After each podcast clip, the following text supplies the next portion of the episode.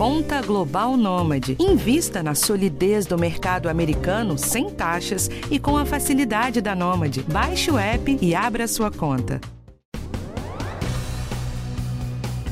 Friozinho chegando em boa parte do país, tempo seco e grande amplitude térmica, que é aquela variação entre as temperaturas mínimas e máximas que ocorrem no mesmo dia, no mesmo local. Aumento dos casos de vírus respiratórios, como influenza, que é o vírus da gripe, e o vírus sincicial respiratório em vários estados. Cenário perfeito para o aparecimento daquela tosse que não vai embora e da dor de garganta chatinha, que incomoda bastante. O que, que a gente faz nessas horas? São muitas as receitas de mãe e de avó para aliviar os sintomas. Olha, tem mel com limão, chá de guaco com alho. São muitos também os mitos e verdades.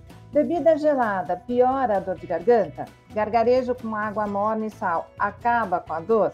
Bom, o que será que realmente funciona? Quem conversa com a gente é a nossa pediatra e super parceira, doutora Ana Escobar.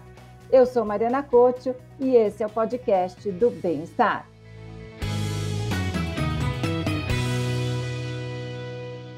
Oi, doutora Ana, tudo bem? Mari, querida, tudo bem? Tudo bem com você e com todos aí que estão nos ouvindo? Um prazer estar aqui. Obrigada mais uma vez. E, doutora Ana, o nosso papo vai começar pela tosse.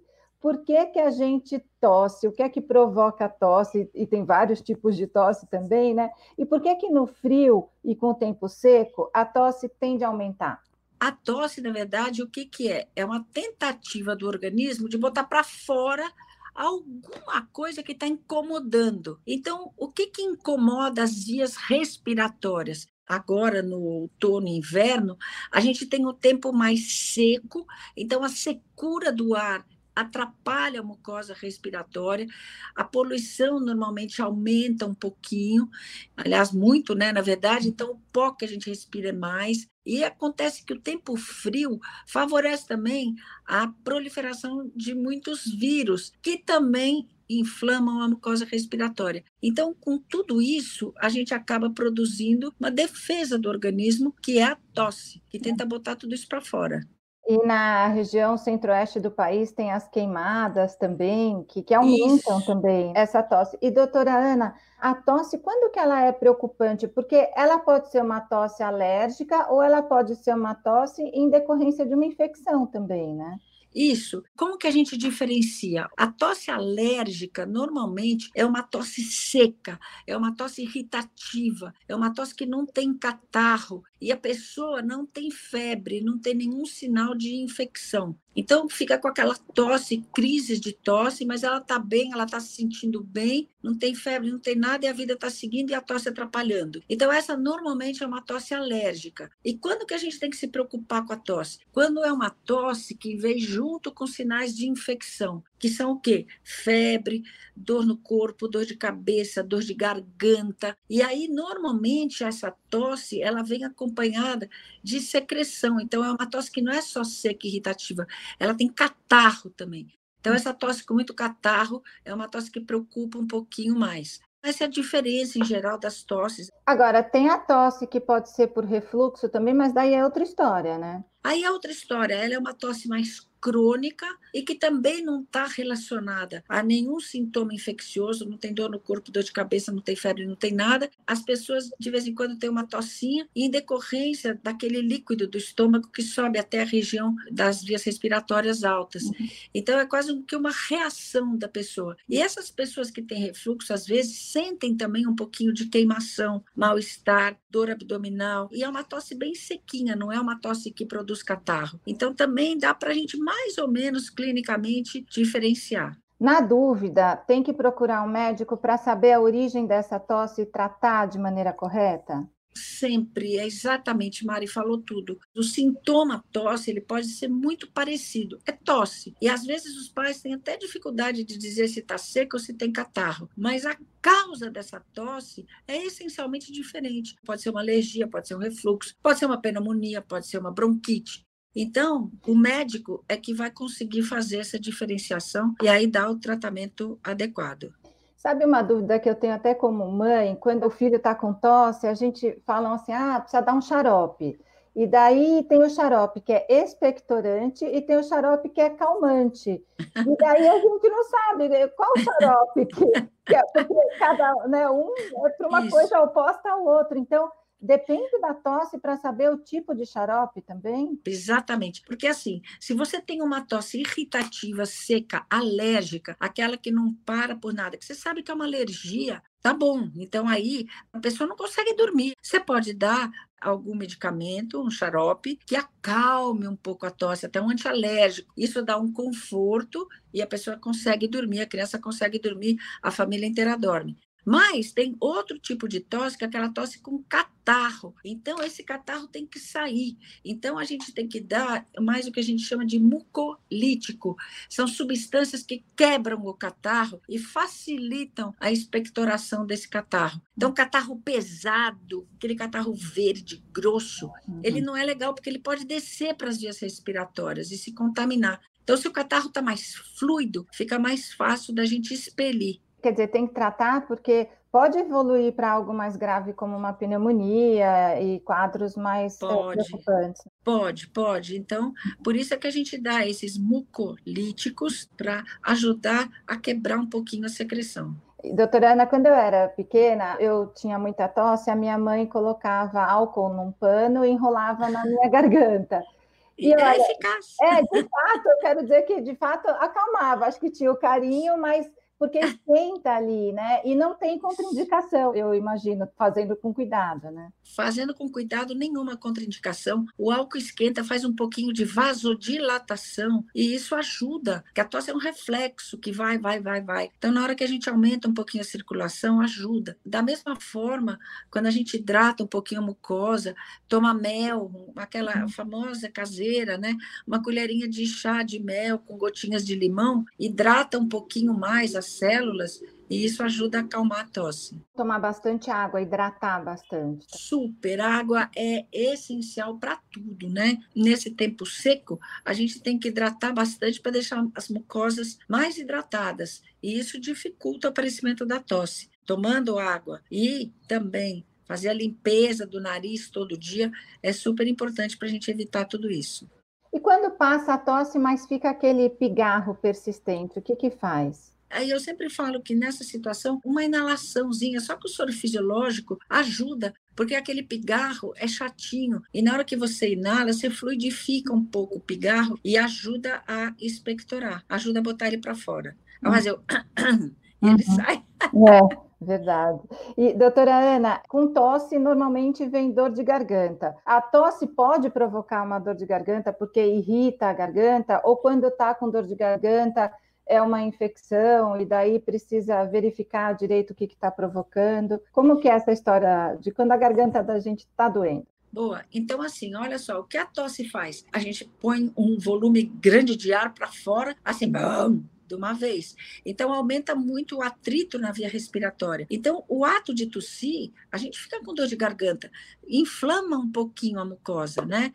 A mucosa inflamada perde a sua capacidade de defesa. E normalmente a gente tem muitos agentes infecciosos na nossa garganta, na nossa orofaringe. Então, se você inflamou pela tosse, perdeu a capacidade de defesa, muitas bactérias que estão lá, ou vírus, podem se aproveitar da porta que abriu, entrar e fazer uma infecção secundária. Aí então a gente vai ter a infecção em decorrência do que provocou a tosse. Então por isso é que às vezes a gente começa com uma tosse alérgica, é uma tosse seca, você tosse, tosse, tosse, inflamou a mucosa, dali a pouco vem a dor de garganta, tá inflamada. E dali a pouco vem a febre, pronto, teve uma infecção. Aí a uhum. gente tem que ver se a bactéria entrou, se é vírus, se tem pus na garganta, se não. Então, isso pode acontecer, não é que acontece sempre. Mas se você está com um sistema imunológico mais caído, ou a tosse foi muito intensa, você está colonizado por algum bichinho, entrou em contato com alguém que tossiu na sua cara também, então a chance é maior. Mas também tem aquela dor de garganta que não vem acompanhada de tosse, que já começa como uma dor de garganta. Já, e... se alguém tossir, por exemplo, uma bactéria na sua orofaringe, uma bactéria patogênica, um estreptococo, por exemplo, tossiu, chegou perto de você, tossiu, essa bactéria entrou na sua garganta, a bactéria tem a capacidade de penetrar na tua glucosa e fazer ela mesma uma inflamação com pus, com febre, com tudo. Doutora Ana, e qual é a diferença? Quando que é uma dor de garganta por vírus e quando que é por bactéria? A gente tem alguns tipos de dor de garganta. Então, primeiro, aquela intensa alérgica que a gente tossiu muito, inflamou, está doendo. Tá, mas aí pode entrar um vírus ou uma bactéria. O vírus normalmente faz uma inflamação grande, mas não produz pus na garganta, tá?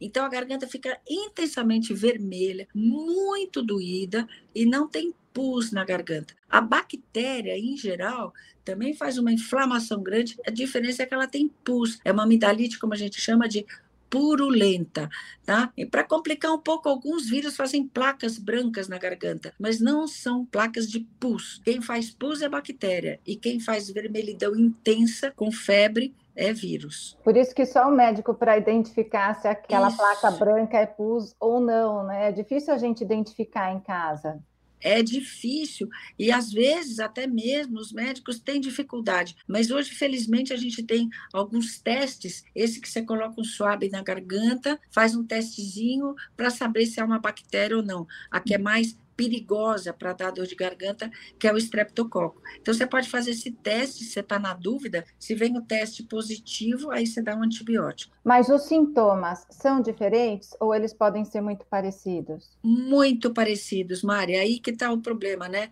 E quais são esses sintomas? É a dor, né, uma dor intensa para engolir, febre, mal-estar, algumas crianças vomitam, não conseguem comer, não conseguem engolir, tem dor no corpo, dor de cabeça. Então, os sintomas são muito parecidos. Bom, até os adultos ficam muito mal. Esse negócio de perder Isso. o apetite, a gente tem que insistir para comer ou não? Precisa mesmo mudar a alimentação e é melhor não insistir, porque além de perder o apetite, dói muito para engolir. É, a gente não força mesmo, você tem toda a razão. Então, a gente tenta dar alguma coisa que seja mais fácil do adulto também e da criança de engolir. Então, geralmente, alguma coisa líquida, a criança adora leite, a gente pode dar mais leite, dar uma alimentação mais na forma de papinha, alguma coisa assim mais facilmente engolível, né? A mesma coisa para os adultos, porque às vezes realmente dói muito. E a criança, quando sente dor, às vezes recusa a alimentação, que é um dos grandes dramas dos pais. Eles travam a boca e não nossa, não querem saber de comer nada. Uhum. E aquele mito, pode tomar gelado? A criança com dor de garganta pode tomar um sorvete ou tem que evitar o gelado? Olha que interessante, né? As nossas avós sempre disseram isso, né? E hoje a gente sabe que até tem uma razão. Qual é a razão, na verdade? É o seguinte, olha, a nossa orofaringe, depois as vias respiratórias também, uma das defesas que a gente tem é o batimento ciliar. Aqueles cílios que tem nas células que põe a sujeirada toda, vírus, bactéria, tudo para fora. Lembra que nem uma, aquela ola que se vê no estádio, os cílios vão batendo para expulsar vírus, bactéria, catarro, tudo isso. E hoje em dia a gente sabe que o frio diminui o batimento ciliar. Então, o que, que acontece? Um dos mecanismos de defesa que a gente tem pode ficar comprometido na presença do frio. Então, isso vale para todas as pessoas? Não. Algumas são mais sensíveis que outras, mas de uma maneira geral, o frio paralisa um pouco os cílios. Então é melhor não tomar mesmo sorvete, não beber gelado, se agasalhar é bem. Exato, por isso que todo mundo quer manter o pescoço quentinho, né? No frio principalmente, né? É uma zona bem sensível. Todo mundo quer botar um cachecol, proteger o pescoço e dá mesmo uma sensação de conforto. Pé no chão sem meia piora a dor de garganta? A mesma coisa, tem gente que tem muita sensibilidade ao frio. E eu já vi um trabalho dizer que quando você está com o pé gelado, você pode ter um mecanismo reflexo que também diminui o batimento ciliar, por isso que é bom estar tá com o pé sempre quente. Uhum. Mas depois eu não vi nenhuma comprovação disso, tá? Uhum. Bom, Mas, de qualquer forma, o conhecimento popular é mantenha o seu pé aquecido. Na dúvida, vamos colocar uma meinha, um cachecol isso, e isso. tomar um chazinho, né, doutora? É isso aí. Agora, doutora Ana, queria voltar um pouquinho, que você falou que precisa identificar né, qual é a dor de garganta, porque se tem pulso, se é bacteriana, aí tem que tomar antibiótico, e daí por que, que precisa ter esse tratamento? É importante tomar esse antibiótico? O quadro pode agravar? Das bactérias, a que mais preocupa a gente é justamente essa para a qual a gente faz teste, que é o streptococo. Ele pode causar uma inflamação na garganta e depois ele pode dar uma complicação e é uma complicação séria que é aquela febre reumática, acho que vocês já ouviram falar, ou uma outra complicação séria que é a nefrite. Então, esse agente, se não for corretamente tratado, ele pode dar febre reumática ou nefrite, que são duas situações muito complicadas depois da gente tratar, que podem evoluir cronicamente e que a gente tem que evitar. E sabendo que o estreptococo está lá e tomando o antibiótico corretamente com orientação médica, você erradica o estreptococo e evita a complicação. Agora, a febre normal, né, que a gente tem quando está com uma dor de garganta, que pode ter, aí ela dá tanto na viral quanto na bacteriana tanto na viral quanto na bacteriana. A febre é um indício de que, olha, algum agente infeccioso entrou dentro de você. Uhum. Pode ser vírus, pode ser bactéria, vamos tentar descobrir qual é. Uma outra dúvida que eu fico, e as mães perguntam muito, é porque quando está com dor de garganta, às vezes fala, ah, é amidalite, é faringite. Aí, por exemplo, a criança que já tirou as amígdalas, ela ainda pode ter dor de garganta também. Como é que a gente explica isso? É porque a infecção pode atingir ali diferentes partes da garganta? Exatamente. Então, ó, só para a gente lembrar, ó que fácil. O caninho que, que vem da língua, atrás da língua, vai seguindo aquele caninho, é a faringe. Nesse caninho, que nem duas bolas de Natal, tem as amígdalas. Uhum. Normalmente as amígdalas é que infeccionam, que a gente vê pus lá nas amígdalas, então é o que a gente chama de amidalite. Aí, se a criança teve muita amidalite, tirou a amígdala, ela pode ter o que? A faringite, que é o que? A inflamação na região da faringe, que é quando a gente vê vermelho, às vezes com catarro, aquele catarro que fica por ali. Então, a criança pode ter a faringite na região da faringe. Então, amidalite, faringite e descendo um pouquinho, laringite. Aí a gente já está na via respiratória uhum. descendo traqueite, descendo bronquite, bronquiolite e pneumonia. Essa uhum. é a uhum. ordem. O que é em cima é tudo dor de garganta, é isso? Em cima é tudo dor de garganta. A gente chama faringite, amidalite, mais ou menos a mesma coisa, né? Uhum. E daí, quando é viral, que não dá antibiótico, como é que trata? Aí só com sintomas, sintomáticos, é alívio dos sintomas. Primeiro, o que você tinha até falado, a gente tem que hidratar bastante para garantir a rigidez da mucosa, né? E a gente dá normalmente analgésico, antitérmico, para tirar um pouco a dor, permitir que a criança consiga engolir, engolir melhor e ter menos desconforto. Mas como todas as infecções virais, não existe nada que corte a infecção. A gente tem que esperar a evolução normal dela acontecer, o que acontece mais ou menos num período de três a cinco dias.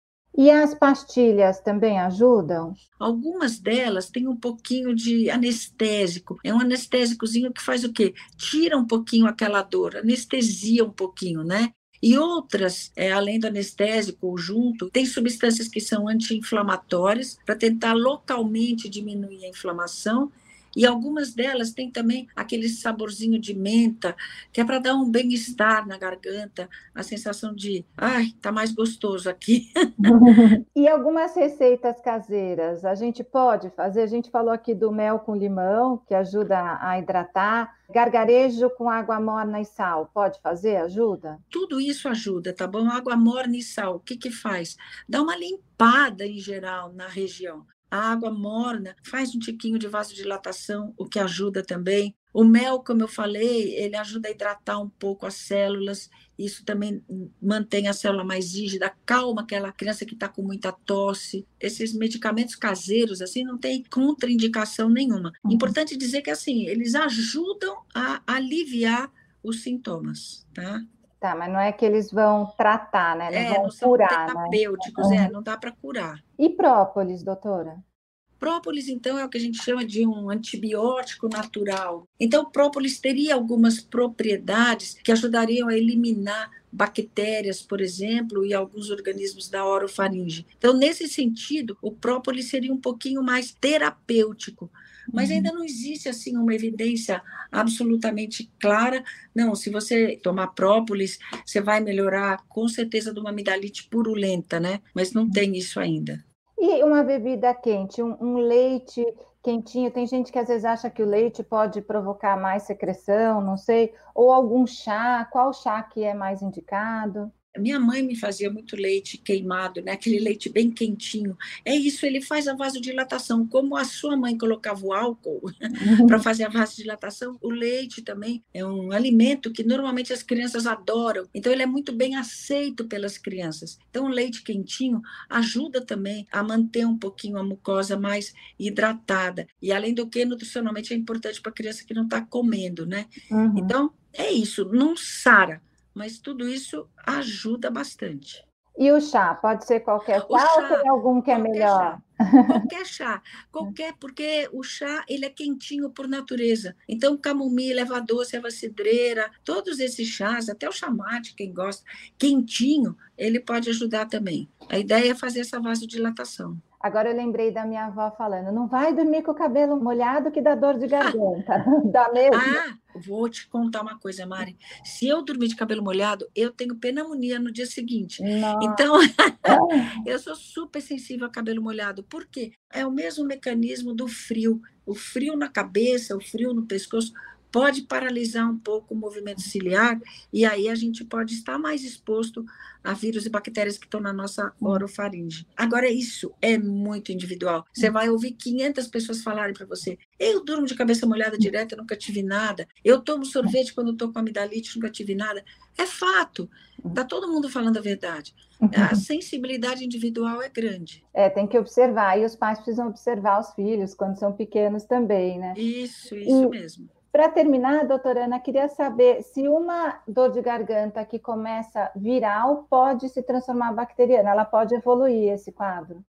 Com certeza pode. Por quê? Olha só, o vírus inflama. Então ele faz aquela inflamação, ele abre a porta. E a gente normalmente é colonizado com muitas bactérias. Depois que o vírus abriu a porta, pode entrar lá uma bactéria, que pode ser um estreptococo, e aí faz aquele monte de pus na garganta. Então isso é o que a gente chama de contaminação bacteriana secundária, secundária infecção do vírus. E vou te contar, Mari, que isso é uma das evoluções mais comuns em todas as infecções de vias aéreas superiores. Geralmente começa com quadro viral e depois a bactéria faz o estrago. Sinusite normalmente é assim. Você começa com aquele quadro que o nariz está escorrendo, clarinho, etc, etc. Daí a pouco a secreção está amarela, está verde, colonizada, você está com dor de cabeça, tosse, aí contaminou tudo. É comum, sim. Bom, doutora Ana, então, na dúvida, tem que observar, procurar atendimento médico e sempre levar um casaquinho, né? É.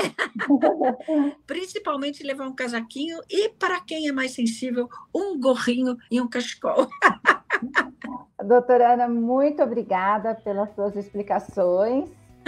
Imagina, estamos juntos, Mari. Super gostoso conversar com você. Sempre. Foi ótimo mais uma vez o nosso papo. Obrigada mais uma vez. E olha, esse podcast teve apuração e gravação de Ana Amélia Bazella, edição de Natália Marques e direção de Karina Dorigo. Eu sou Mariana Cocho e esse é o podcast do Bem-Estar. Até a próxima!